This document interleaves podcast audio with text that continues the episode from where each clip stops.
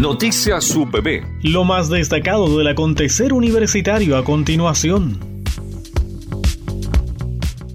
La enfermera Claudia Hospital Bustos, alumna del programa de Magíster y actual encargada de vigilancia de enfermedades respiratorias de la CRM de Salud Regional, dio el vamos al ciclo con la ponencia Análisis epidemiológico de los efectos del COVID-19 en la región de Ñuble.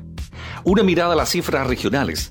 En tanto, el jefe del Laboratorio de Fisiología Vascular y académico del Departamento de Ciencias Básicas, doctor Carlos Escudero, se refirió al proyecto Centro Epidemiológico UPP. La directora del programa de Magíster en Salud Pública, doctora Jacqueline Araneda, precisa que el ciclo implementado en modalidad telemática considera tres encuentros. La doctora Carolina Leighton Pavés, académica de la Facultad de Ciencias Empresariales, expuso el tema Gestión de redes asistenciales, un enfoque conceptual, en tanto, la magíster Jessica Insunza, asesora del Departamento de Salud Pública de la Seremi de Salud de Ñuble, abordó el tema Residencias sanitarias, una mirada al presente y futuro.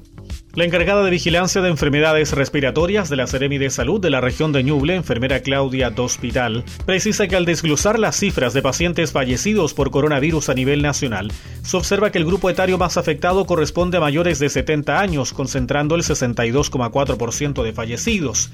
En el caso de Ñuble, el grupo etario también es el más afectado, con un 68% de casos mortales.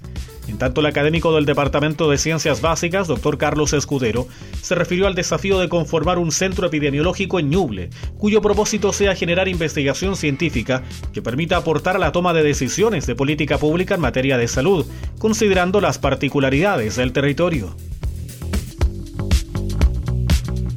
En su segunda charla del workshop en sistemas inteligentes y complejos del Grupo de Investigación en Industria Inteligente y Sistemas Complejos de la Universidad del Biobío, contó con la participación de Claudio Maggi Campos, director ejecutivo de Open Workshop de la Universidad de Chile, quien expuso la temática sobre digitalización global, su impacto en el territorio. Una iniciativa apoyada por la Dirección de Investigación y Creación Artística de la Vicerrectoría de Investigación y Posgrado, UPP. En la ocasión, Maggi hizo una revisión de principales conceptos asociados a la tecnología que irrumpen en nuestra vida diaria.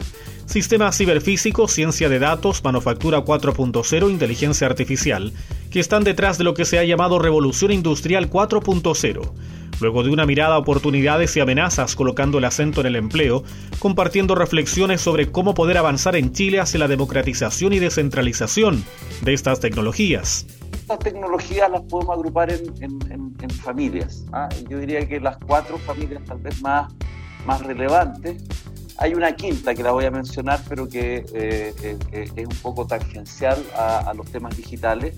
Tiene que ver con todo eh, el, el complejo de tecnología asociada a la descarbonización de nuestra economía, pero que también interactúan fuertemente con estos fenómenos digitales y contribuyen a los impactos en nuestro territorio y en la economía y en la sociedad que vamos a comentar.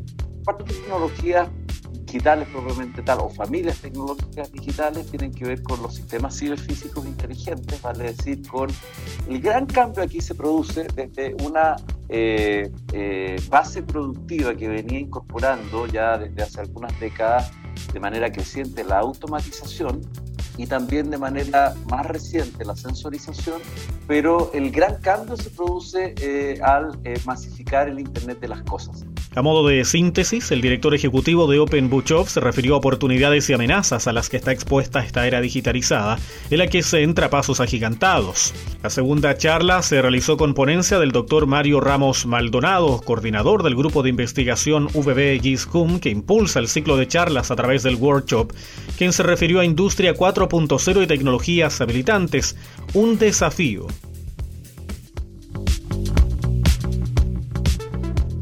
La subsecretaria de Educación Parvularia María José Castro participó en la entrega del reconocimiento oficial al Jardín Infantil Júngira Castilla, emplazado en el terreno del campus homónimo, cedido en comodato por la Universidad del Biobío.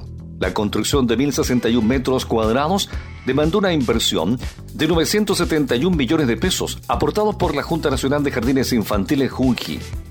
La subsecretaria Castro destaca que niños y niñas que concurren al Jardín La Castilla comenzarán el ciclo educativo en un espacio que velará por entregar una educación de calidad. En tanto, el decano de la Facultad de Educación y Humanidades, Marco Aurelio Reyes Coca, valoró la pronta puesta en marcha del espacio educativo, pues implica un importante apoyo a los alumnas y alumnos, padres o madres, su bebé, quienes podrán matricular a sus hijos en dicho lugar, próximo a las aulas universitarias de la facultad. La nueva obra también contribuye a una generación de alrededor de 30 nuevos empleos permanentes entre personal auxiliar, manipuladoras de alimentos, técnicos y educadoras y administrativos. El portal institucional de Junji agrega que el reconocimiento oficial es otorgado por el Ministerio de Educación tras la comprobación del cumplimiento de requisitos técnico-pedagógicos, jurídicos y de infraestructura. Se formaliza mediante un acto administrativo en que el Ministerio entrega al establecimiento la facultad de certificar, válida y autónomamente la aprobación de cada uno de los ciclos y niveles que conforman la educación regular y ejercer los demás derechos que confiere la ley. Noticias bebé lo más destacado del acontecer universitario